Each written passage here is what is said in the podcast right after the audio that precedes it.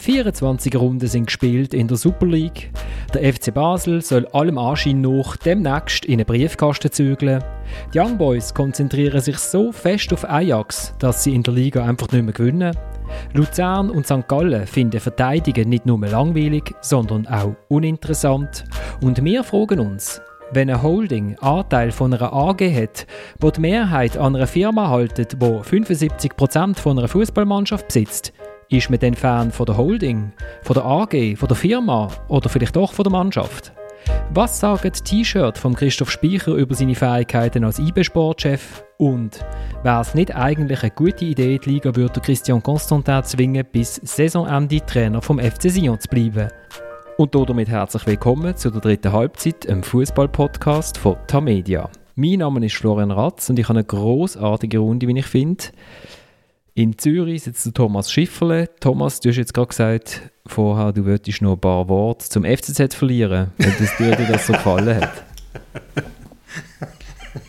Ja, einfach dann während der Sendung, außer du als Moderator fügst der FCZ als Thema ab. Ich, ich habe jetzt eigentlich gar nicht so groß drauf gehabt auf dem, auf dem äh, Zettel. Ja, ich bin manchmal überrascht, wie mit wie viel destruktivem Fußball, dass man kann gewinnen kann. Also, also 70 Franken ist der äh, schön bei gestern wert gewesen, oder? Für den ja, aber, aber, aber, von diesen 70 Franken hat wahrscheinlich der Baumann, der Goalie von Lugano, 60 übernommen. Dann sitzt in Bern aufgepackte Koffer, nämlich an der Dominik Wiemer. Dominik, Amsterdam. Ja, ähm, also im Normalfall eigentlich ähm, aufgepackte Koffer, aber es ist ja momentan eigentlich nicht normal. Und in Holland ist alles noch ein bisschen komplizierter als in Deutschland zuletzt als in Leverkusen. Und darum ähm, machen wir es das mal ab Fernsehen. Oh, und schließlich sitzt im Wallis der Samuel Burgener. Samuel, du bist noch nicht angefragt worden, ob du beim nächsten Match würdest auch noch aufs Bänkchen sitzen beim FC Sion. ähm, ich bin ja so parat für jede äh, noch erdenkliche Meldung, die von diesem Club kommen kann äh, also würde mich nicht überraschen. also auf jeden Fall der Erfolg hat ja am CC recht gehabt. Äh, wo wollen wir einsteigen? Vielleicht, vielleicht steigen wir doch irgendwie noch mit etwas Fußballerischem ein, bevor wir irgendwie da, äh, zu Präsidenten auf Trainerbänkli kommen und zu Präsidenten, die auf den Tag der Abrechnung warten. Haben ihr begriffen, warum das, das Goal zählt hat von Servet gegen Basel? Das 1 zu 0 wo der äh, Gonzalo Carduso soll irgendwie mit der Haarspitze noch am Ball sein und dann zählt dann das Goal vom Crejon Kiei. Hat ganz viele Mails bekommen zu diesem Goal. Also offenbar, also ich habe mich jetzt nicht eingängig mit dem Fall beschäftigt, aber so wie ich es ja verstehe ähm, und auch jetzt in diesem Fall gehört, ist eigentlich die Argumentation, weil er dort den Ball berührt, entsteht eine neue Spielsituation, oder? Genau. Und, aber ich habe ehrlich gesagt, ich muss schon sagen, ich in den letzten Wochen, und das führt uns auch, auch gerade ein bisschen zum Thema, wie, wie kompliziert oder wie undurchsichtig das Ganze ist. Zum Teil habe ich ähnliche Situationen erlebt, wo jemand einen Pass gespielt aber der Ball ist schon viel früher abgefälscht worden und dann hat man es hat dann anders beurteilt. Oder? Also ich, ich, ich, mir denke, manchmal ist es ein bisschen schwierig, ja, wie, wie die Regeln umgesetzt werden. Oder?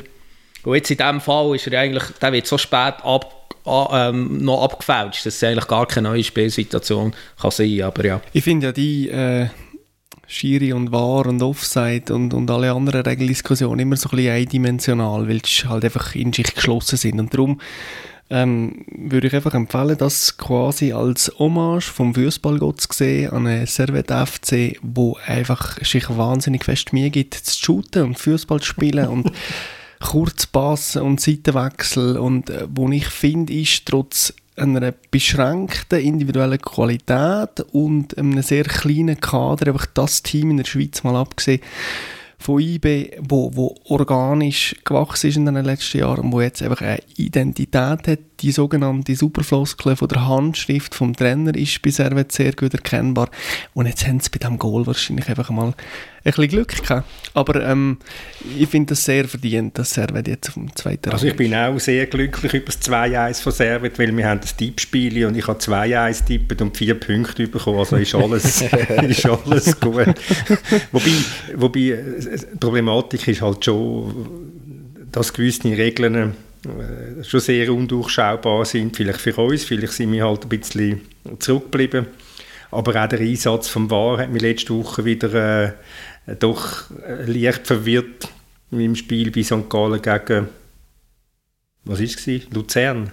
Nein, St. Gallen Lugano ist es St. Gallen gegen Lugano, wo, wo einer von Lugano, ein St. Galler Spieler hinten reingrätscht, also auf die übelste Art und der Schiedsrichter gibt rot und nachher wird der Wahr schaltet sich ein und dann wird aus dem Rot nur gel und das soll mir mal einer vernünftig erklären, warum es dort nur noch gel hätte sein. Also ja, es ist sehr vieles, äh, sehr vieles undurchsichtig und vielleicht würde es sich ja mal lohnen, in dieser Sendung den, den Dani Wemberling, der, äh, der Chef der Schweizer äh, Spitzenschiedsrichter, einzuladen, damit er mal ein paar Fragen könnte beantworten und hellendes Licht in die, in die Sache hineinbringen. Also ich spiele jetzt noch schnell das erhellende Licht zu dem Goal von Servet. ähm, weil ich habe äh, im Jockeli, und ich weiß nicht, ob es ein Goal war für, oder ich meine, es sei damals ein Goal für den FCB, eine ähnliche Situation, es kommt eine Flanke in den Strafraum, äh, Verteidiger geht an mit dem Kopf, dort ist allerdings klar ersichtlich gewesen, dass er den Ball mit dem Kopf berührt hat. Und hinten äh, macht noch ein Goal. Aus einer, äh, wie wir alle gefunden haben, klaren Offside-Position. Und da ist der Dani Wermelinger gerade hinter mir gesessen und hat dann geduldig allen Journalisten, die dann dort äh, angestanden sind bei ihm, das erklärt.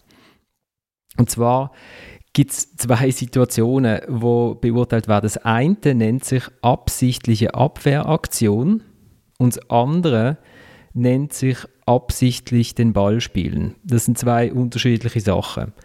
Und ich habe das dort auch nicht geschnallt. Wenn du nicht weißt, was, was das eine ist, kannst du, kannst du nicht wissen, was, was gemeint ist. Also eine absichtliche Abwehraktion von einem gegnerischen Spieler ist, wenn er sich in einen Schuss wirft zum Beispiel oder wenn er in einen Zweikampf reingeht äh, also direkt im, im, mit dem Gegner. Und wenn dann der Ball zu einem Stürmer spickt, also ich wirf mir einen Schuss, der Ball spickt von mir zu einem Stürmer, wo Offside steht, dann ist es Offside. Oder ich gehe in einen Zweikampf rein und der Ball spickt von mir, also im Zweikampf rein, zu einem Stürmer, wo Offside steht, dann ist es auch Offside nicht Offside ist, wenn ich den Ball absichtlich spiele. Das bedeutet nicht, dass ich den Ball absichtlich dort anspiele, wo er dann ankommt, sondern ich will einen Pass abfangen oder ich gehe in eine Flanke rein, wie der äh, Herr Carduso. Genau, hat ja sehr, sich hat sich sehr darum bemüht, oder? Also es ist schon klar gewesen, dass er den Ball hat wollen spielen, oder? ähm, oder ich probiere frei liegenden Ball aufzunehmen und rutscht mir irgendwas auch nicht. Also, oder ich spiele ihn dann zum Goal zurück. Dann ist es kein Abseits mehr. Also von dem her, von der Regel her ist es äh, richtig entschieden worden. Ja, aber das sind ja, ja schon beim also, Problem. Also, oder? Es ist ja so eben, also es ist richtig, oder? Wie du jetzt hast schön dargelegt, Florian, aber eben, es ist so kompliziert schon mal, oder? Regeln sollten doch eigentlich möglichst einfach verständlich sein, oder? Und das Zweite ist, und das habe ich an dieser Stelle auch schon gesagt, und das ist die zweite Problematik, darum hat man auch alle Wochen eine Diskussion über Wahr, ist immer noch der Begriff, dass es nur bei klaren Fehlentscheidungen tut eingreifen, oder? Und ist das jetzt eine klare Fehlentscheidung gewesen? Ich meine, das, der streift den Ball maximal, ist das eine klare Fehlentscheidung, oder? Und das tut die Leute auch verärgern, oder? Also schon nur, wenn man den Passus in der Regel würde, ähm, weglassen oder ja, die Beschreibung, dann hat man schon ein bisschen weniger Ärger, oder? Nein, ich meine, die Regeln sind ja vor allem für die Leute kompliziert, die sie nicht kennen. Das ist ja immer so in der Politik. Ähm, und ich finde schon, ich meine, ich persönlich, der jetzt auch in der Corona-Krise äh, sehr autoritätsgläubig geworden und jedes Rebellentum verloren hat, finde in dieser Situation, ich meine, die Schiedsrichter schauen das ja an. Und das sind Fachkräfte äh, in, in Lohnarbeit, die da dran sind und die entscheidend aufgrund ihrer Kapazität und nach besserem Wissen und Gewissen äh, die Situation einschätzen und da ist doch müßig darüber diskutieren. Und eben, jetzt haben wir ein Argument gefunden, wieso das, das richtig ist. Ich finde einfach, also äh, eine falsche Schiedsrichterentscheidung, wenn es dann noch eine wäre, ist ja absolut das kleinste Problem vom FC Basel. Genau, lassen uns doch umsteigen. Also was sehr lustig ist, wegen der Regelkenntnis, dass ja beide Trainer auch gesagt haben, dass sie, sie wissen jetzt nicht, warum das, das als Goal zählt. Ähm, und ich bin dann schon manchmal gefragt, ja, aber also könntet ihr die Regeln auch schon lesen? Also ist ja nicht so... Wobei man kann, man kann auch sagen, warum einfach, wenn es kompliziert geht. Bei diesen Regeln. Bei den Regeln, ja, aber trotzdem, es ist ja nicht so, Thomas, dass du die äh, Regeln zur Kurzarbeit nicht gelesen hast, oder, wo für uns wieder gelten. Da hast du die auch eingelesen, gewissenhaft, und, äh, und äh, haltest dich dran. Selbstverständlich. Genau. Selbstverständlich. Jeden Monat lese ich Kurzarbeitsregeln wieder durch, damit ich rauskomme. Also, äh, dann gehen uns, uns doch zu den Kurzarbeiter vom FC Basel kommen. Wobei, wir können jetzt auch noch Folgendes machen, weil wir ja 85% Kurzarbeit haben. Mhm. Hören wir einfach nach 85% von einer Stunde auf, oder? Das ist gut, aber wir haben so viel zu besprechen und jetzt sind wir schon bei 10 Minuten. Das geht gar nicht. Das geht gar nicht. Das, wo, wo fangen wir beim FC Basel an und wo hören wir auf? Ja, Du lebst in dieser wunderbaren Stadt, du kannst äh, Vorgaben machen. Ja, sag doch jetzt mal, wie das da ist. Wie, wie was ist? Bist du schon auf dem Barfi gewesen? Ja, die also, Situation. Kannst du noch mal einen Erlebnisbericht geben? Also, ich bin auf dem, ich muss ehrlich zugeben, auf dem Barfi bin ich nicht gesehen, nein. Aber ich bin gestern mit äh, meiner kleinen Tochter äh, auf der Schütze, auf der Schützenmatte gewesen, im Schützenmattpark. Und das ist also überraschend, wie viele äh, Leute das einem dann auf der FC Basel ansprechen. Wenn man dort so rumsteht am Sandkasten oder äh, beim Ping-Pong-Tisch. Und ja, die Stadt, also der Teil von der Stadt, der sich mit, ähm, mit Fußball auseinandersetzt, und das ist nicht so eine kleine, ist in heftiger Aufruhr. Und da geht es jetzt weniger darum, dass äh, der Captain Valentin Stocker äh, im Moment noch in den Ferien ist, weil, der, äh, weil die Sportkommission gefunden hat, es sei eine gute Idee, dass er mal in die Ferien geht. Sondern es geht halt um die, um die äh, Verkaufs- oder Übernahme- oder äh, Aktienweitergabe, Gerüchte, die wo, wo rumgehen, wo, wo nicht nur Gerüchte sind, sondern wo ziemlich erhärtet sind. Und das bringt äh, die Leute auf die Palme.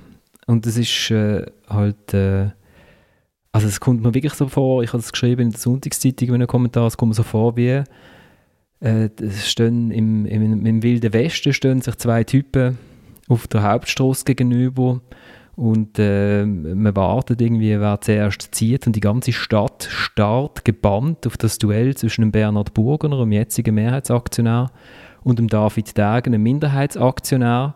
Und, äh, und man wartet darauf, äh, bi- bis der erste Schuss fällt oder bis man weiß, wer stehen bleibt. Also es ist, es ist so eine merkwürdige Hilflosigkeit, die sich auch irgendwie breit gemacht hat, wobei jetzt die Fans gerade wieder es ist jetzt gerade von der Muttenskurve aufgerufen worden, dass am Samstag alle sollen vor das Stadion gehen mit Abstand und Maske, ähm, um da irgendwie Druck aufzusetzen. Nein, die Frage ist auch immer, was ist die Motivation von, von Bernhard Burgener, irgendein so ein, ja, sagen wir jetzt mal schwer verständliches Konstrukt, also es ist ein Konstrukt, das ist noch leicht schwerer verständlich, wie dann manchmal die Abseitsregeln, äh, was, er, was, er für ein, was er für eine Motivation hat, das, das zu machen, dass er, dass er irgendwo seine Aktien an irgendeiner Briefkastenfirma will weitergeben und am Schluss dann gleich wieder der Präsident bleibt. Wieso, was, was, was treibt ihn an? Wieso will er so, ich sage es jetzt extra so, so ums Verrecken Präsident bleiben von einem Verein, wo er doch genau muss spüren, ich bin derart etwas von unbeliebt. Und die Leute möchten mich am liebsten auf den Mond schiessen. Wieso? Das weißt du, vielleicht weißt du das, Florian. Was, was treibt ihn an? Er hat ja nur, er, er, er, er kommt ja nur Schelten über. Er hat ja noch nicht, glaub, möglicherweise von 100 Millionen Zielen, die über ihn geschrieben worden sind, sind vielleicht 100 positiv gewesen. Aber das ist vielleicht, das, aber mehr nicht. Also es ist noch lustig, er hat ja am Mittwoch nach dem Match hat er ja ein spektakuläres Fernsehinterview gegeben, nach dem 1-1 gegen IB. Und ich bin dann im Stadion, habe ich das Interview gehört, dann auf, dem, also auf meinem Laptop nachgelost und dann habe ich grad, habe ihm gerade eine Mail geschrieben oder? und habe gesagt, ja, wenn er davor redet, dass immer nur die eine Seite zu Wort kommt. Weil er hat ja in letzter Zeit jetzt nicht wirklich aktiv mit Medien, die nicht äh, zum, zur Ringe-Gruppe oder äh, Fernsehen sind, geredet. Er können mir gerne seine Seite schildern und ich habe tatsächlich am nächsten Tag am Telefon gehabt, ähm, und wir haben 40 Minuten miteinander geredet. Äh, Ich, ich kann ihn nicht zitieren, weil es ist kein, es ist kein Zitate-Interview gewesen und das ist eigentlich jetzt nicht wahnsinnig erhellend gewesen, aber was, wenn du sagst, äh, ich glaube, er hat fest das Gefühl, dass er die Lösung ist für den Club. Er hat nicht das Gefühl, dass er das Problem ist. Und warum dass er so ein komisches Konstrukt macht, ist ganz einfach, weil er ist blockiert mit, der, mit dem Einstieg von David Degen, wo er, glaube ich, mal das Gefühl hat, dass das so eine Ziehsohn könnte werden für ihn, dass er tatsächlich irgendwie in vier, sechs Jahren könnte die Aktienmehrheit irgendwie am David Degen weitergeben. Seit dem Einstieg mit, mit diesen 10% von David Degen und diesen Kauf- und Vorkaufsrecht, der David Degen hat, ist wie keine Möglichkeit, durch das andere Investoren oder andere Aktionäre können einsteigen weil sobald der Berner Burger Aktien weitergibt, kann der David Degen mit seinem Kaufrecht oder mit seinem Vorkaufrecht sozusagen der Burger auch zu einem Minderheitsaktionär machen und das will er nicht. Er will die, er will die Kontrolle behalten. Und darum macht er jetzt so einen Winkelzug, indem dass er sich selber eigentlich die Aktien abkauft. Also er ist ja dann, in, also er ist ja dann Mitaktionär von dieser neuen Holding, wo dann auch noch Fremdgeld soll reinkommen soll, vermutlich von der Firma Centricus aus England.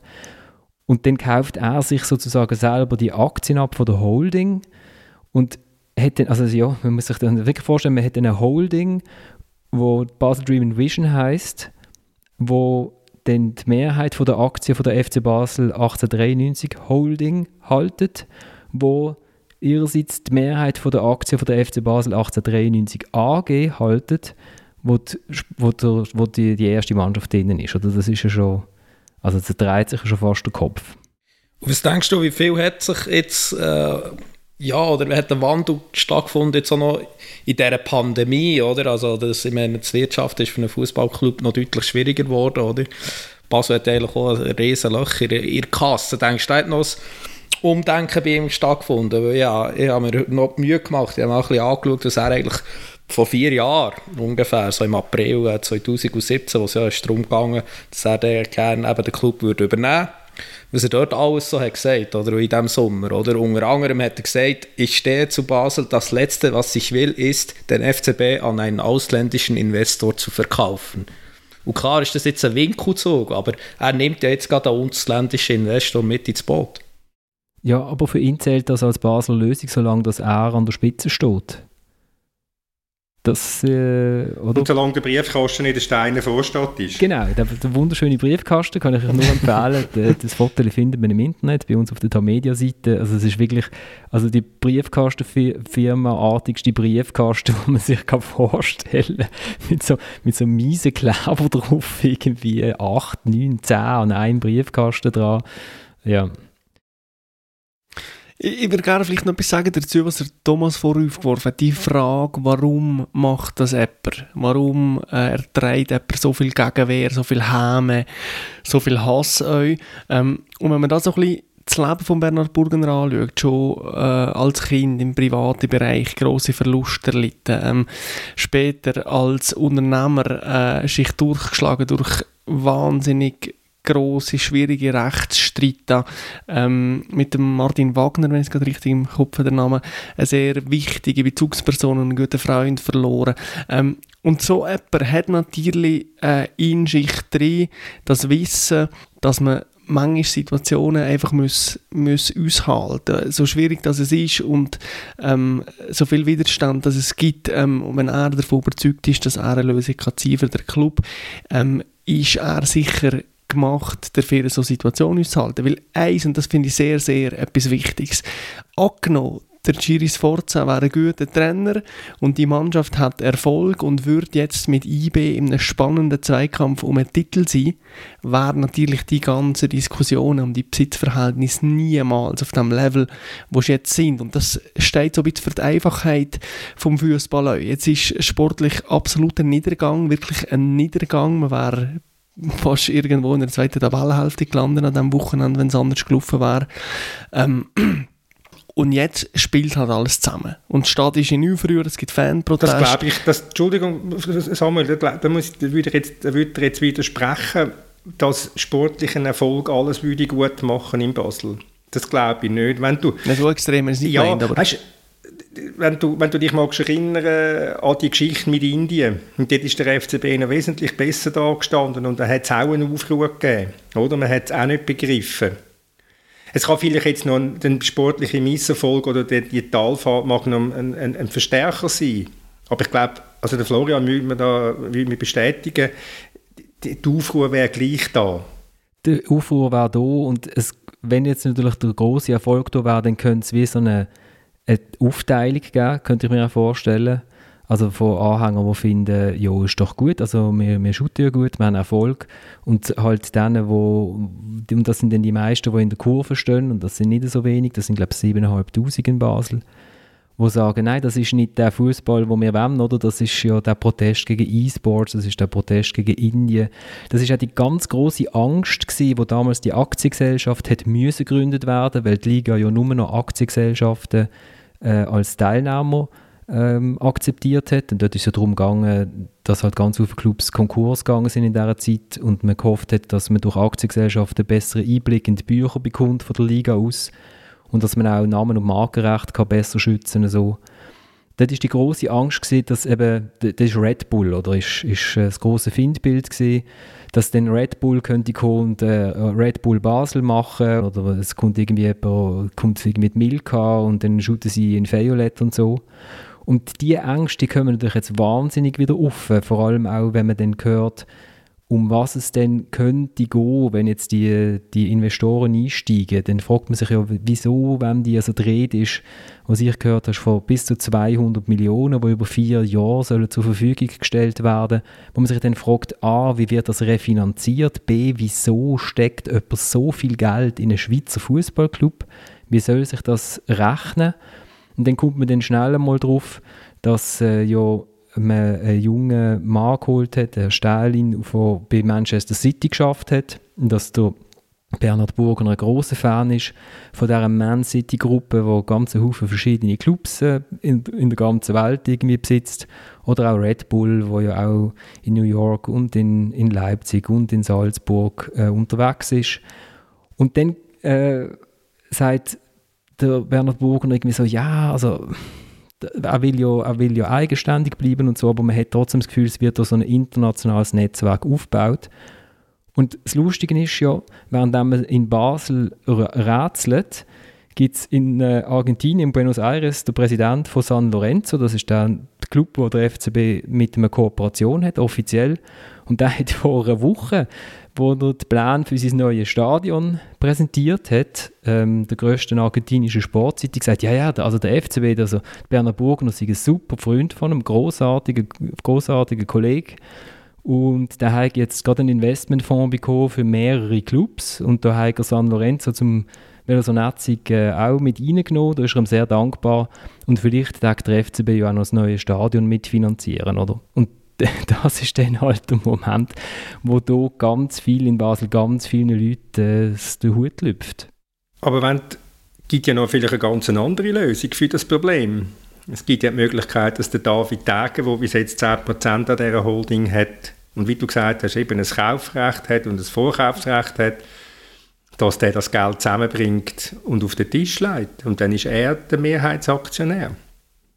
Vielleicht sollte man, vielleicht sollte man den David Tage nicht unterschätzen, nur weil er sich nie zu Wort meldet.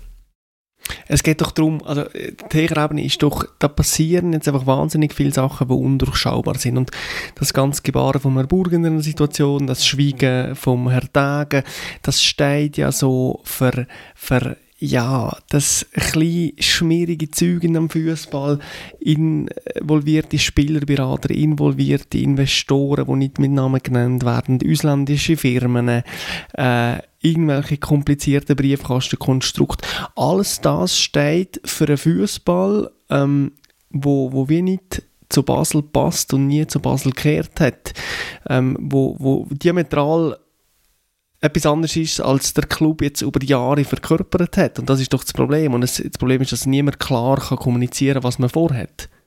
Aber wieso ist jetzt beispielsweise das Schweigen von David Tage schmierig? Nein, aber der, David Degen mit diesen ganzen Personen, die er jetzt versucht, ins Boot zu holen, das hat doch auch etwas Undurchsichtiges. Man weiß nicht genau, was soll das jetzt, was haben die Leute für Absichten überhaupt, wieso, eben, wie du vorhin gesagt hast, investiert jetzt da jemand plötzlich Geld in den FCB und, und sorry, aber dass ich der David Degen als der grosse Retter vom FCB, wo, wo nur ähm, unserem Herz uns andeicht, äh, das ist mir jetzt doch fast romantisch. Das sagt, das, das sagt ja niemand. Da hast, du sicher, da hast du sicher absolut recht. Das hat ja jeder verfolgt, jeder seine eigenen Interessen. Aber wer dann äh, Florian, du bist zwar Moderator, aber weil du in Basel bist, bist du quasi auch Auskunftsgeber. Wer dann eine Lösung Tage wäre die akzeptabel für, für, für äh, ein Basler Fanherz? Also das ist ja auch großartig, wenn jemand vor fünf Jahren gekommen wäre und gesagt hat, soll man den Club dem David Tage verkaufen? Dann äh, hat es wahrscheinlich, wahrscheinlich einen ähnlich großen Aufschrei gegeben, wie es jetzt gibt, oder? Aber inzwischen ist es, äh, also, ist es so, dass äh, zum Beispiel jetzt die Muttenser Kurve voll sagt, ja, man muss jetzt schauen, dass der David Degen den Club kann kaufen kann. Das ist also eine interessante Wendung. Und ich glaube, was beim David Degen ist, der, der Kaufspreis für die Aktien, die im Raum steht, das sind 16 Millionen Franken, ungerade. Ich glaube nicht mal, dass das das große Problem ist. Für das bekommt das Geld wahrscheinlich zusammen. Das Problem ist, dass er ja, seit er Minderheitsaktionär ist, Einblick hat in die Bücher vom FC Basel und dass er darum äh, durchaus weiß, dass wenn man dann die Aktie hat, dass man dann eben muss schauen, dass da weiteres Geld reinkommt, weil, also, weil äh, die letzte Rechnung, die man weiß, ist mit minus 20 Millionen abgeschlossen worden, oder? Also die neuen Zahlen werden jetzt dann kommen. Vielleicht sehen die besser aus so wie der Bernhard Burgener redet, werden die besser aussehen.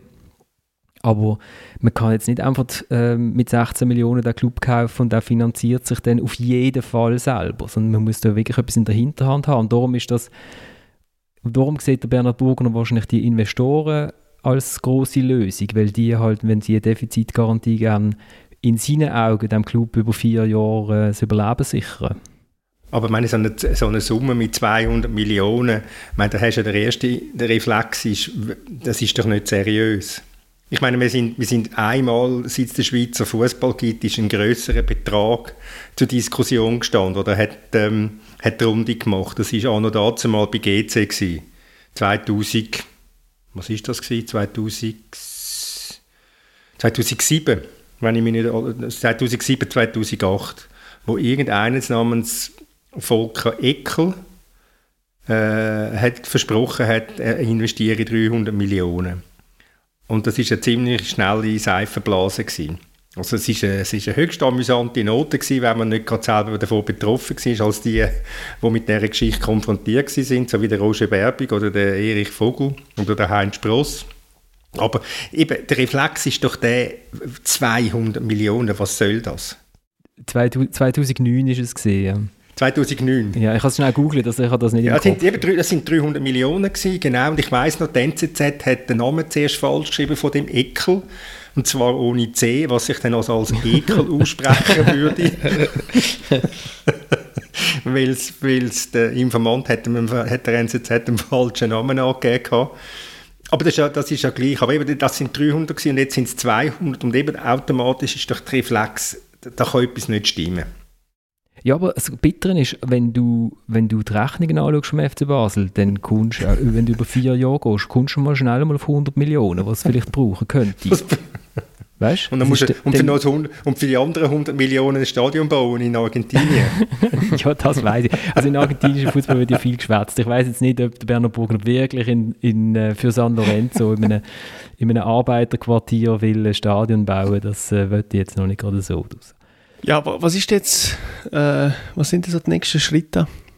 Jetzt äh, wird wahrscheinlich, jetzt diese Woche müssen sie entscheiden, ob der Valentin Stocker zurück ins Training kommt. Und bis Ende März spätestens wird man wissen, wo die Aktien angehen, wenn alles stimmt, was ich so gehört habe. Und eben am Samstag wird es äh, zu, einem, zu einem größeren Auflauf vor dem Stadion kommen. Ja, und dann hast du noch einen Trainer, der zur Diskussion, also wo in der Diskussion ist und dann ist äh, ja, ist die Woche auch wieder gerettet, journalistisch, oder? Wo jetzt lustigerweise sich schon irgendwie in einem Schatten von dem ganzen äh, betrieblichen Wahnsinn kann verstecken und irgendwie beim, beim Schweizer Fernsehen zum wiederholten Mal eine desaströse Niederlage als eigentlich nicht so schlimm verkauft. Das ist schon sehr, sehr verwunderlich alles.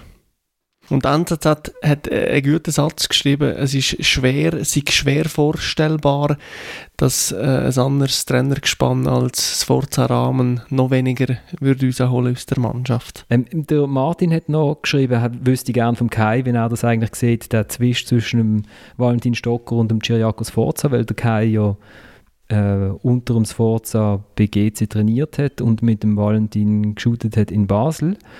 Und ähm, da würde ich sagen, hallo Sonderkorrespondent von USO, äh, können Sie hier kurz übernehmen.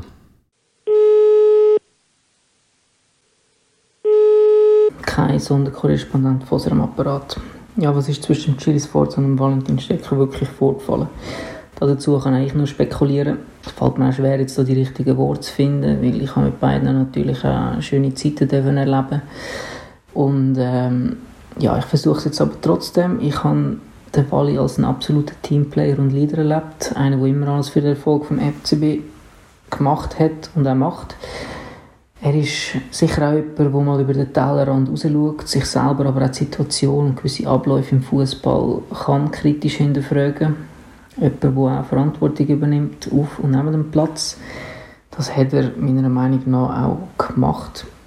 Vor allem auch äh, ja, in gewissen Interviews in der Halbzeitpause gegen Vinti zum Beispiel, wo er sich versucht hat, selbstkritisch zu äußern.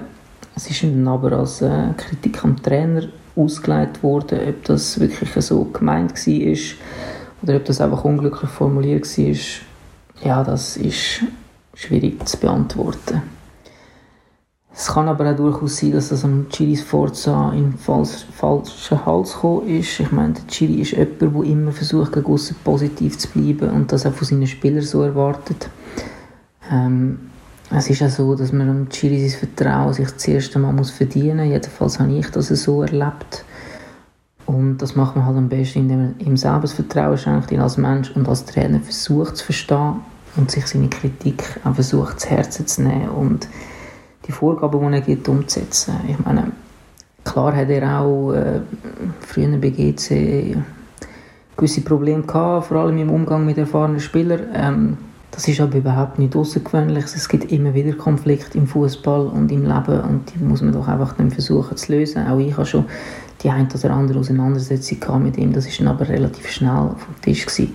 Klar ist auch, dass wenn es nicht läuft, dass dann vielleicht manchmal aus einem Mockenelefant kann gemacht werden Aber ich finde, er ist wirklich kein nachtragender Mensch und äh, deswegen verstehe ich auch die Beurlaubung von Valentin Stocker nicht. Äh, für solche Situationen finde ich halt auch, dass ein Sportchef sicher gut wäre, ähm, wo vielleicht da mal könnte vermittelnd äh, dazwischen gehen. Aber äh, jetzt hat man eine sportliche Kommission, Kommission, die hat da anscheinend einen Entscheid gefällt. Ähm, ich finde aber, dass man einen Konflikt sicher nicht mit in der Saison mit einer Beurlaubung äh, vom Captain löst. Also im Gegenteil, man macht es ja noch viel schlimmer und begibt sich womöglich auch vertragsrechtlich auf Glatteis. Und da hat meiner Meinung nach die sportliche Führung äh, oder die sportliche Kommission äh, versagt. Wenn sie den Entscheidung wirklich so gefällt hat, wie es äh, kommuniziert wurde, und da sind wir ja eigentlich auch gerade ein Problem, vom FCB angelangt. Ich meine, die Struktur im Verein und die Vereinsphilosophie, aber auch Kommunikation. Äh, die Struktur ist so undurchsichtig. Man weiß nicht genau, wer wie wo was entscheidet. Äh, man hat einen Präsident, der irgendwo durch vielleicht das Gefühl hat, er könne in einem Teilpensum den FCB führen. Ähm, ich weiß nicht, ob er sich mal mit dem Bernhard Häusler unterhalten hat, wie viel äh, Zeit und Energie er zusammen mit dem Georg Heitz aufgewendet hat, vor allem auch für persönliche äh, Gespräche mit Mitarbeitern, mit Spielern, ähm, wie viel mal er da auch Probleme hat müssen angehen und lösen. Äh, wenn jetzt der Burgner sagt, ja, ich kann die Zeit nicht aufwenden, dann habe ich auch völliges Verständnis für das. Und dann müssen wir doch genau darum einen Sportchef neben dem CEO äh, installieren, wo so Sachen angeht und das Zwischenmenschliche wieder in den Vordergrund stellt. Aber auch ein Sportchef, der die Ausrichtung im Verein vorgibt und auch Vereinsphilosophie ähm, vorgibt, gewisse Wertvorstellungen und Normen vorlebt und ein Beispiel ist für alle Spieler und auch Trainer. Ich verstehe auch nicht, warum äh, man, äh, wenn das wirklich das Konzept ist vom FCB, dass die sportliche Kommission nicht vor die Medien tritt und der Trainer schlussendlich muss für alles den Kopf anheben, wieso man dann einen Chiriakos Forza überhaupt eingestellt hat. Ich meine, wenn man sich nur ein bisschen erkundigt hätte, dann wäre ja schnell klar gewesen, dass Chiriakos Forza seine äh, Kompetenzen und seine Stärken in der Arbeit auf dem Platz liegt in der Weiterentwicklung äh, von Spielern, vor allem auch von jungen Spielern und sicher nicht in der Kommunikation jetzt gegen außen und äh, sich da jegliche kritische Fragen muss stellen, was auch über jetzt nur spielerische Elemente im Spiel rausgeht. Ähm, ja, er ist rhetorisch kein Goethe und es gehört nicht zu seinen Stärken, aber das, das weiß man und das muss man so akzeptieren und ihn dann halt auch so schaffen lassen, wie es für ihn und die Mannschaft am besten ist. Und ja, da wäre ich am Ende angelangt. Liebe Grüße in die grossartige Runde. Thomas, du hast ja über den Chiriakos Forza etwas geschrieben in der Sonntagszeitung. Ja. Und was willst du wissen? das Problem bei diesen E-Spielern ist ja, dass man nicht dazwischen kann grätschen kann. Das ist ja so. Gut, deine, deine Statements sind eigentlich so lang wie meine E-Spieler vom Kai. Nein, aber, aber äh, was willst du sagen, Samuel, in, in 10 Sekunden? Nein, also ich würde etwas sagen zu der Konstellation, aber Thomas... Nein, das ist ja genau das Problem. Konstellation ist das grosse Problem und ich habe letzte Woche zufälligerweise jemanden nach vielen, vielen Jahren wieder einmal getroffen, wo der Giris Forza sehr gut kennt und wo mal ähm, auch wo sich dagegen ausgesprochen hat, dass er zu GC kommt im Sommer 2009 und er hat äh, ganz klar gesagt, los, den Giri musst du führen, den Giri musst du eng führen. Der Giri muss einen Sportchef haben, damit er sich kann auf die Arbeit konzentrieren mit den Spielern. Aber das Problem vom, vom Giri ist natürlich eben auch die Menschenführung. Ich habe mit, einem anderen, äh, äh, mit einer anderen Person geredet, lang, die ihn auch kennt, sehr gut kennt und er hat einfach gesagt, los, er hat keinen Fortschritt gemacht. Es sind immer noch die genau gleichen Probleme da bei ihm. Und, und, und das Problem ist halt, dass der Giri, der kein Kommunikator ist, in einem Verein ist, wo ich kommunizieren kann. Also da haben sich jetzt zwei gefunden und äh, da ist jetzt halt wirklich Mathe, ja, die, die, mathematische Regel Minus mal Minus gleich Plus tritt jetzt da beim FC Basel leider, leider außer Kraft, das muss man sagen. Ich meine, ich mag ich mag den Giri, ich will das noch schnell anführen, ich will auch nicht zu lang werden, aber ich mag den Giri wirklich gut, aber er ist äh, am völlig falschen Ort gelandet beim FC Basel. Gut, dann lassen wir uns ja, Darf ich kurz sammeln, ja. Zu, Zur Konstellation sagen, Stocker Giri, das ist ja das Problem gewesen. Und ich sage, einerseits kann es nicht sein, dass die sogenannten Leader wie Stocker und Frei sich jedes Mal, wenn ein Trainer kommt, äh, nervierend und echauffierend über äh, die, die Anstellung und zur, zur Clubführung äh, rennen und losheulen, das kann es nicht sein, mal per se, unsere Konstellation uns Das andere ist, und das kann jeder nachvollziehen, der Amateursport betreibt, wenn du äh, als Spieler eine gewisse Begriffsfähigkeit hast und Situationen kannst einschätzen, das Milieu kannst einschätzen, ein bisschen vom Sport verstehst und dann kommt dann ein Coach, der keinen Plan hat und nicht kommunizieren kann, das haltest du nicht aus. Es ist, wirklich, es ist nicht zum Aushalten wenn du dich in einem Umfeld musst bewegen wo von jemandem angeführt wird, wo ja, grosse Mühe hat, die Rolle einzunehmen. Das, ist, das erträgst du auf die nicht. Und wahrscheinlich ist der ausgeartet. Also lass uns doch, lass, ja. uns doch die FCB-Sondersendung noch irgendwie mit ein paar anderen Clubs äh, spicken, oder nicht? Ich hätte nur noch einen Satz sagen ja. zum Forza. Ich meine, er steht ja 90 Minuten an der Seitenlinie und dirigiert und ruft Namen und sagt, wer was soll machen soll wäre es nicht vielleicht einmal ein guter Ratschlag, dass er das einmal trainiert während, während unter der Woche? dass, dass die Spieler das dann begreifen. Also oder? nicht so rufen, wird das trainieren, sondern den Spieler unter der Woche erklären, wo sie müssen stehen im Spiel. Das meinst Das wäre vielleicht einmal noch ein Vorschlag, oder? Gut, Gut, das war noch meine letzte Bemerkung. Gut, apropos Sportchef. Es ist so, dass ich sehr stark mit dieser Phase jetzt beschäftigt bin. All die Spiele, all drei, vier Tage, dass sicher auch schon Planungen laufen für die nächste Saison. Und ich habe hier heute äh, sicher zu 100% sagen, dass ich auch nächste Saison wieder Sportchef von IB sein Ich glaube, die Erfolge der letzten Jahre von IB basieren sehr stark auf den Werten, die wir leben. Und eine ist Loyalität. Es hat schon oft gegeben, dass einem Spieler zu einem gewissen Zeitpunkt einen Transfer oder einen Wechsel nicht können ermöglichen weil es eben der Erfolg von IB gefährdet hat. Und das ist sicher etwas, das ich hundertprozentig vorleben der Christoph Speicher, der Sportchef von IB in dieser Saison und auch in der nächsten Saison. Dominik, Ach, als Basler macht es einem ein bisschen weh, wenn man so vernünftige Worte aus Bern hört. Ziemlich das Gegenteil, oder? sie sind so gerade sie sind so gerade formuliert und jeder Satz hat irgendwie einen Anfang und ein Ende und einen Gedanke, der drin gefasst wird. Ja, Samuel.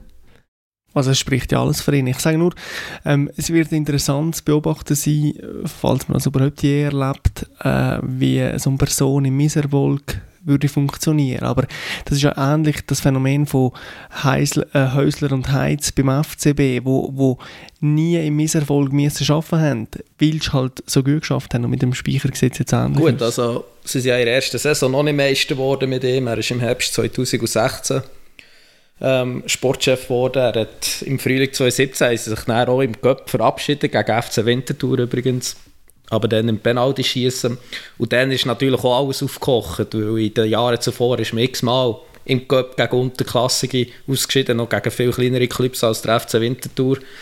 Und das ist dann schon aufgekommen, oder? Und das war so ein, ein heikler Moment, gewesen, oder? Aber er war ja natürlich auch nicht, schon dann nicht der Typ der dann irgendwie vor die Kamera ist gegangen und hat poltert. Er ist ja eher ein Sportchef, der sich sehr zurücknimmt. Also er, ist eigentlich, er geht eigentlich vor dem Match oder nach dem Match ist er sehr selten bei, zeigt er sich. Oder er, er, er tut sich, wenn möglich, äh, in anderen Momenten einschalten und das sehr, sehr bewusst. Also er hat jetzt hier gemerkt, ja gut, jetzt kommen immer wieder Gerüchte aus Deutschland, äh, mit, die er in Verbindung bringen mit Eintracht Frankfurt wir sind in einer wichtigen Phase mit IBE, Spiel um Spiel. Also jetzt muss ich Klarheit schaffen, obwohl es für mich wie klar war, dass er jetzt sicher nicht zu Frankfurt wird gehen. Äh, schon nur, weil er in seinen Entscheidungen schon oft hat betont und so lebt, wie wichtig für ihn die Familie ist. Oder? Er hat zwei Gielen, die sind, der Älteste glaube ich auch noch in Primarschule, wenn ich mich nicht täusche. Und ich hätte dem nie, Christoph Speicher nie zutraut, dass er jetzt zum Beispiel würde sagen, ja gut, wir nehmen hier King aus der Schule auf Frankfurt. Ich traue ihm jetzt eher auch nicht zu. Frankfurt ist jetzt nicht so weit von Bern, vier Stunden ungefähr auch mit dem Auto. Aber auch, dass er irgendwie äh, zu Frankfurt lebt und die Familie hier. Also ich traue ihm diesen Schritt irgendwann sicher zu, aber es hat mich sehr überrascht, wenn der jetzt schon in den nächsten Monaten äh, vollzogen wäre worden von ihm genau das, Dominik, ist doch irgendwo ein Teil von, von dem Erfolgsrezept vom, vom Speicher. Er ist ja so, man sagt eben, Familienvater und würde das Kind nicht in unsere Schule nehmen und hat auch so in seiner Ansprache etwas sehr Gemögiges, etwas sehr Bernerisches. Immer geht auch so ein bisschen das Weltmännische ab, wo man Fußball noch ab und zu sieht. Er trägt immer noch die, die H&M äh, unter dem Anzug und hat so ein bisschen die Haare an den Schläfen nach vorne Style, das ist alles so ein bisschen Bernmäßig, Wannabe-mäßig und das passt einfach hervorragend zu der Stadt und es ist wie, das ist wie, wie so eine Oberfigur geworden von der Stadt Bern, oder sehe ich das Aber falsch? Aber mal ein klassischer Samuel Burger noch gewesen? also was willst du da mit, mit dem Kleidungsstil und mit, was willst du da konstruieren? Ja, es ist eben, es ist so, es ist eben bernerisch und, und nicht unbedingt weltmännisch. Also, und ich finde, darum funktioniert auch die Identifikation vom Publikum mit dem Speicher funktioniert doch so hervorragend. Und darum ist er, oder wird jetzt zu der Oberfigur stilisiert. Also, Florian, wei also auf Florian weißt du das? Hat es im TX-Universum schon einen Modeblock? ähm, müsste es eigentlich. Ja, sonst, sonst kann man das vielleicht... Äh, mal, mal, der Samuel, mal der Samuel ab abordnen dorthin und mal ein über Kleiderordnung, das sind so Kleinigkeiten. Kleider, Kleiderordnung in Bern berichten. oder, der, oder der Dings, der, der Dominik, der jetzt nicht auf Amsterdam geht. Mhm. Er hat jetzt ja Zeit. Jetzt könnte er doch irgendwie den Donnerstag Nachmittag, statt dass er in Amsterdam an der Grachten anflaniert, tut er in Bern unter den Lauben durchlaufen und macht einmal ein Strichli wie viele Männer haben H und M-Liebli unter dem Hemdpaar und wie viele haben die Hörli noch für gestrahlt. Das wäre doch mal noch ein Auftrag. Genau. genau. Es geht vor allem um den Falschen. Ist ja egal. Ich will, ich will, die mich ernst nehmen in dem, was ich erzähle. Das ist mir wichtig.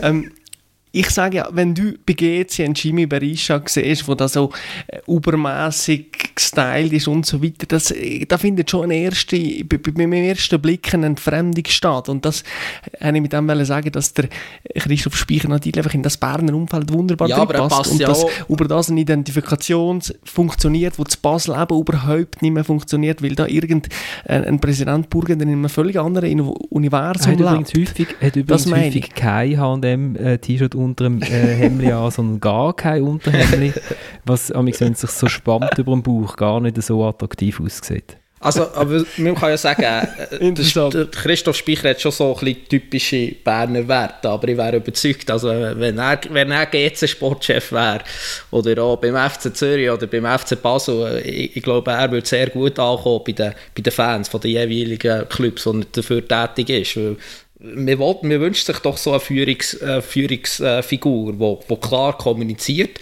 wo nicht nur von gewissen Werten redet, äh, für Basel, von Basel mehr oder weniger wie der Bernhard Burgener, sondern die auch wirklich lebt und die immer wieder auch wieder beweist, oder? Also ich, ich glaube auch, er würde in Frankfurt gut funktionieren, oder? Also ich glaube, das hat nichts mit Bern, äh, Bern, mit Bern zu tun. Er ist, er ist mag sein, auf eine Art ein typischer Berner sein, aber ich meine, das würde auch überall sonst funktionieren. Er ist einfach ähm, in dieser Funktion, äh, er bringt sehr viel mit, was in dieser Funktion gefragt ist und kann darum auch einen guten Job erledigen. Lasst uns doch noch schnell auf die Europa League schauen. Und der Arni hat mir geschrieben, wo treue Fan ist von unserem Podcast, und wir haben es jetzt schon hundertmal falsch gesagt, er hat äh, holländische Wurzeln und hat gesagt, man soll doch bitte Amsterdam auf dem Damm betonen und nicht auf dem A, aber ich glaube, das ist, bei uns ist Hopfen und Malz verloren, oder? Der Kamera heißt bei uns Kamara und Amsterdam heißt bei uns Amsterdam. Ich entschuldige mich dafür. Wie ja, aber der Shakiri, wie Shakiri heißt bei uns auch Shakiri und nicht Shachiri. Also wir, Shachiri, ja. ja. Wir genau. wissen alles, aber wir müssen es trotzdem nicht, nicht einhalten, Mensch. Wir probieren es, ja genau. Dominik, jetzt haben wir keinen Goalie. Also wir ja. haben einen Goalie, aber, ja. aber nicht richtig. Ja, ich stelle mir, ich habe mich schon so ein bisschen probiert, in, in die Haut von äh, Guillaume Fech, äh, Fech oder in seinen Kopf rein zu versetzen. Ähm, ich meine, der ist mehr Ersatzgoalie und jetzt plötzlich in diesem in dem, in dem extrem wichtigen Match für den Club, ähm, ja, geht mir ins Goal. Ich stelle mir das relativ ähm, unangenehm vor. Ähm, ich glaube, er wird relativ nervös sein. Aber er hat ja auch schon durchaus äh, jahrelange Erfahrung. Ähm, er hat schon mit dem FC Thun der ein oder andere sehr wichtige Match, wo es dann nicht nur um die sportlichen Gewinne geht, sondern auch irgendwie um das Überleben vom Club, äh, wenn man ja, oder gegen Abstieg zumindest. Und ähm, ich glaube, mit seiner Erfahrung kann er das schon machen. Hankrum hat er natürlich, ja, gerade beim, ich schätze ihn sehr, aber er hat gerade äh, in den letzten Jahren in Thun oder gerade so in der letzten Saison hat er ja schon zum Teil ein bisschen einen äh, zweifelhaften Eindruck hinterlassen. Aber ich möchte es ihm sicher sehr gönnen, ja, wenn er jetzt die Aufgabe erledigt, ja. Und sonst so? Was ich mir noch, vor, also es ist jetzt ein doofer Gedanke, aber ich hatte gedacht, der, Guillaume Ferro sitzt mit dem Kopfschutz draußen auf der Bank und der, und der David von Balmos, der ja auch schon eine Hirnerschütterung äh, hat, ohne auf dem Feld. Ich habe mir dann sofort gedacht, also jetzt wird er sich dann wahrscheinlich dann beim Guillaume äh, erkundigen, oder? Also weil, wenn du zweimal eine Hirnerschütterung hast als Goalie, dann musst du schon wirklich langsam aufpassen. Ja, das sagt man zumindest, oder? wenn es sich so ein bisschen häuft, äh, wie bei den Hockeyspielern jeweils. Ähm, es passt irgendwie auch jetzt, äh, in die Geschichte von äh, David von Balmos. Irgendwie, er hat sich jetzt schon, er ist immer noch relativ jung, aber er hat sich schon oft so, ja, in wichtigen Momenten fast verletzt. Also vor drei Jahren, wo, wo Ibe äh, zur zur Winterpause vor war, hat er sich ja schon an der Schulter verletzt und er hat die Rückrunde, hat ja den Marco Wölfli gespielt und ähm, ist dann eigentlich der Meisterheld äh, geworden, wo eigentlich der Fobalmos äh, vor Nummer 1 war. Und er hat sich immer wieder äh, nicht mehr schwer verletzt, aber er hat immer wieder so kurze, kleine äh, Verletzungen, die ihn ab und zu in wichtigen Momenten ja, außer Gefecht äh, setzen. Und ähm, irgendwie passt das jetzt so ein bisschen in seine Geschichte rein. Ich hoffe, ähm, er hat jetzt da keine Komplikationen. Ich meine, mit einer Hirnerschütterung ist definitiv nicht Spass, eben auch wenn es sich häuft. Und ich, ja, ich möchte es ihm sehr gönnen, wenn er jetzt zumindest äh, das Rückspiel in Bern äh, bestreiten Weil man muss auch sagen, er ist, er ist einer der wichtigsten Spieler sicher in dieser Saison. Für mich auch wirklich mit der solidest. Ähm, er hat sich eigentlich im Sommer hat er eine schwierige Phase gehabt, aber er hat sich in meiner, in, ja, in meiner Betrachtung hat er sich gerade in den letzten Monaten noch einmal äh, stark gesteigert. Du warst wirklich ein super Rückhalt. Gewesen. Ja, ist auch wieder mit Abstand am wenigsten beschäftigste Spieler von der Superliga, also muss man schon mal sagen. Das ist so, aber ähm, ich glaube, es wird auch Samuel der ein oder andere Goalie bestätigen. Ich, ich glaube, es, manchmal ist es einfach, wie man, wenn man der Heinz Lindner ja, irgendwie 10 Schüsse aufs Goal bekommt, dann kann man sich ja auszeichnen. Also ich habe die Zusammenfassung gesehen auf SRF und das ist ja für eine irgendeine 0815 Parade ist ja da wieder hochgejubelt worden, habe ich mich auch gefragt. Oder das ist schwieriger, wenn man vielleicht irgendwie nach 50 Minuten den ersten Schuss aufs Goal bekommt. Nein, das finde ich jetzt ein sehr grosser Allgemeinplatz. Es ist ganz äh, schlicht und einfach einfacher, wenn du nur drei Schüsse auf das Goal bekommst pro Match, anstatt wenn du als Heinz Lindner 15 kriegst. Also, Was ist einfacher? Ja, wenn du nur drei kriegst. Wenn nur drei, das, aber, aber, aber wieso soll das einfacher sein? Du musst, rede mal, rede mal mit einem Spitzengoalie, ich rede mal mit dem Ori Kahn darüber, wie das ist, wenn du in 90 Minuten nur drei, nur drei Schüsse bekommst. Wie schwierig das, das ist. Konzentration zu behalten. Ja, aber also rein Statistik. Nein, es geht doch, es geht doch darum, dass, dass, du, dass, du, dass dann die Gefahr von einem Fehler viel grösser ist, weil du das Gefühl hast, ich habe ja nichts zu tun, passiert ja nichts. Oder? Und ich habe mit dem Oli Kahler mal über das geredet und er hat das, hat das ein, ein anschaulich wiedergegeben, wie das schwierig ist, Konzentration zu behalten als Goalie, wenn du nichts zu tun hast. Ja, einfach die Statistik, Wahrscheinlichkeit, dass einer kriegst, ist einfach mit 15 Schüssen auf das Goal massiv höher anstatt mit 3. Und aus dem uns auch, äh, wieder die Leistung bewertet und aus dem uns entwickelt sich die Reputation von einem Goal. Nein, nein, das also, stimmt doch nicht. Das ist doch, wenn du 15 Schüsse bekommst, dann heisst es am Schluss, ja, sie haben zwar 0-5 verloren, aber der Beste ist immer noch der Goalie gewesen, oder? Das ist doch...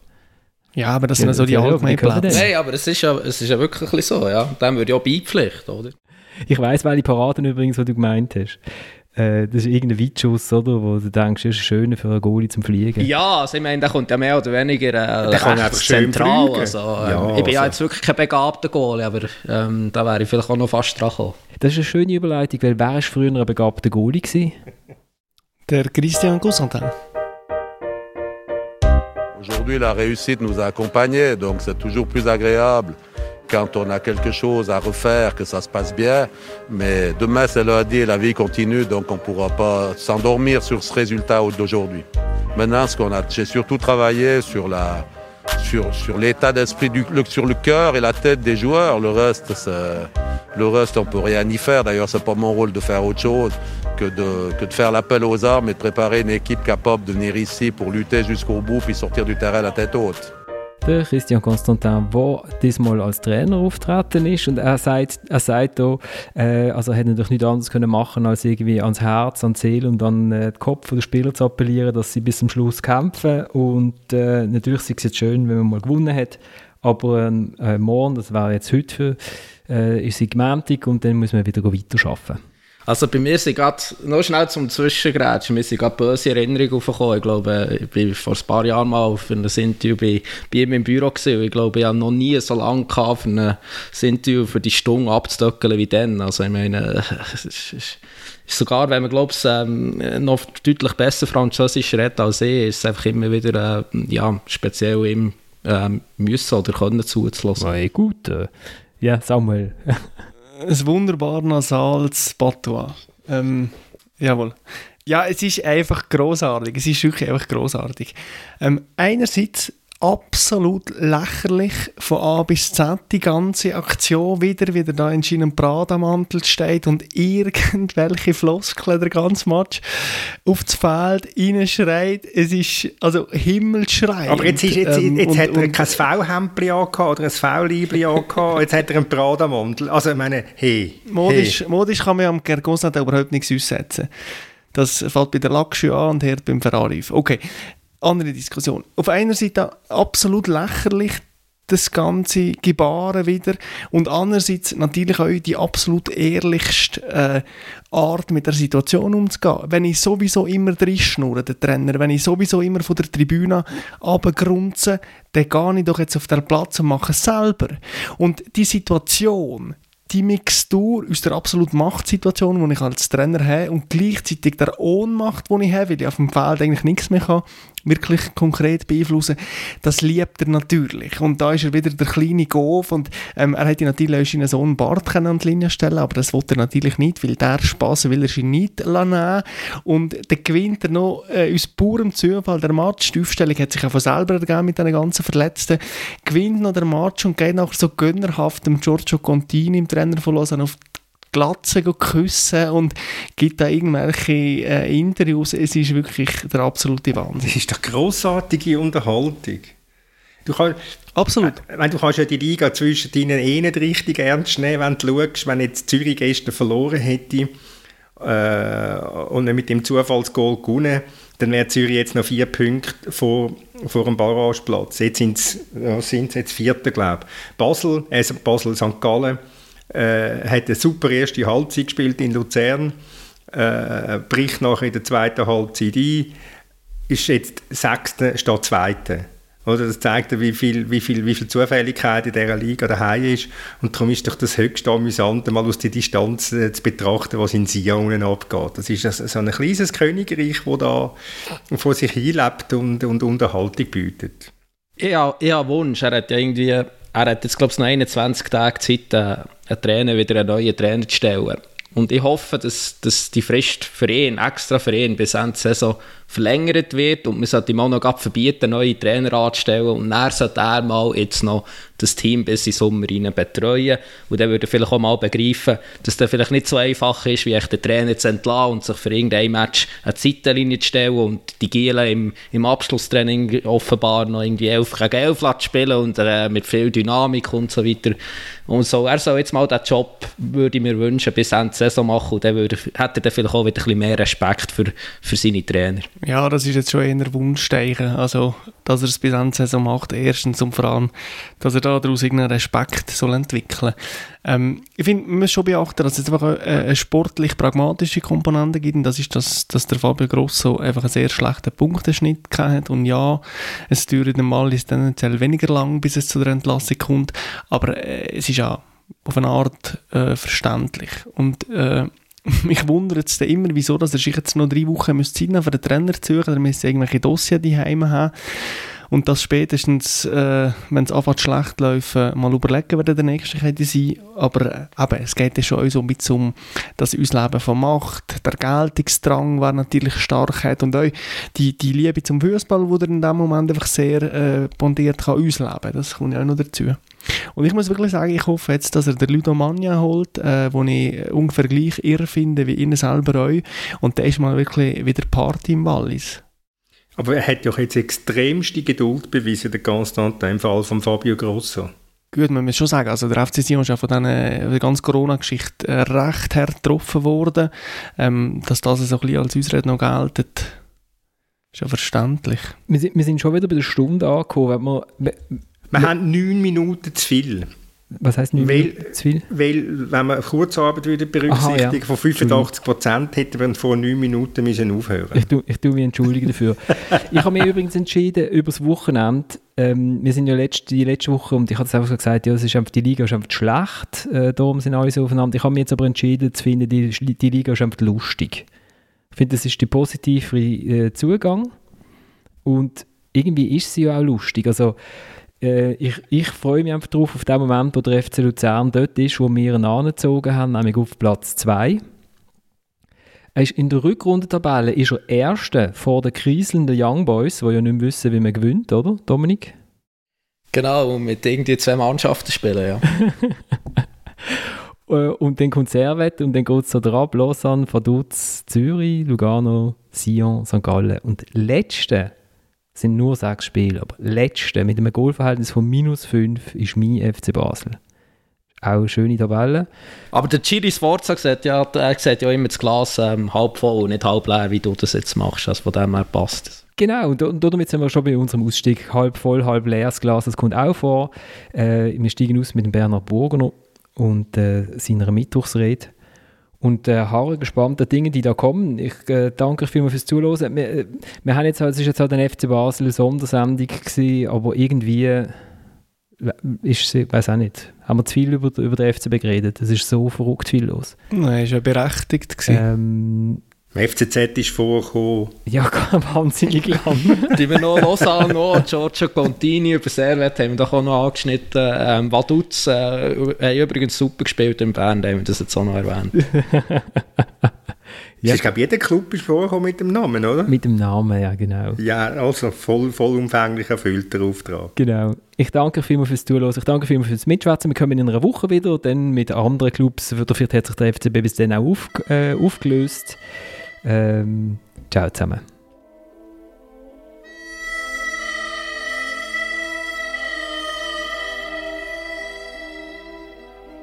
Ich kann sagen, da sind so viele auf dem Glatteis und ich freue mich auf den Tag, wenn der Wake-up-Call kommt.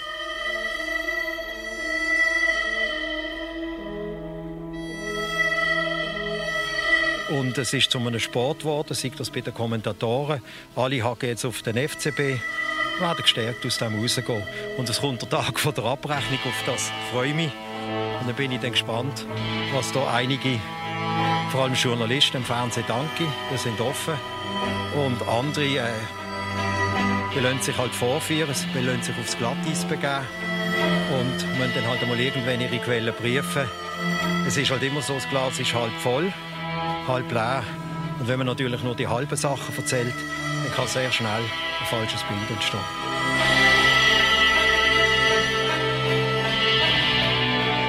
Es sind so viele Leute schon auf mich zugekommen, die wollten den Club kaufen Und ich habe immer wieder festgestellt, die grösste Klappe haben die, die kein Geld haben.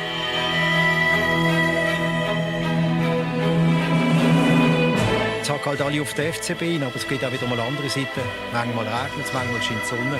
Jetzt kommen wieder bessere Zeiten. Aber ich stand da und ich werde dafür sorgen, dass es im FCB gut geht. Und ich werde dafür sorgen, dass die Kontrolle vorläufig, und das ist auch mein Plan, äh, ist alles so, dass er weiterhin wird die Kontrolle haben Und äh, Kontrolle heißt Mehrheit im Verwaltungsrat, das heißt äh, Stimmmehrheit, all die Sachen, die dazugehören.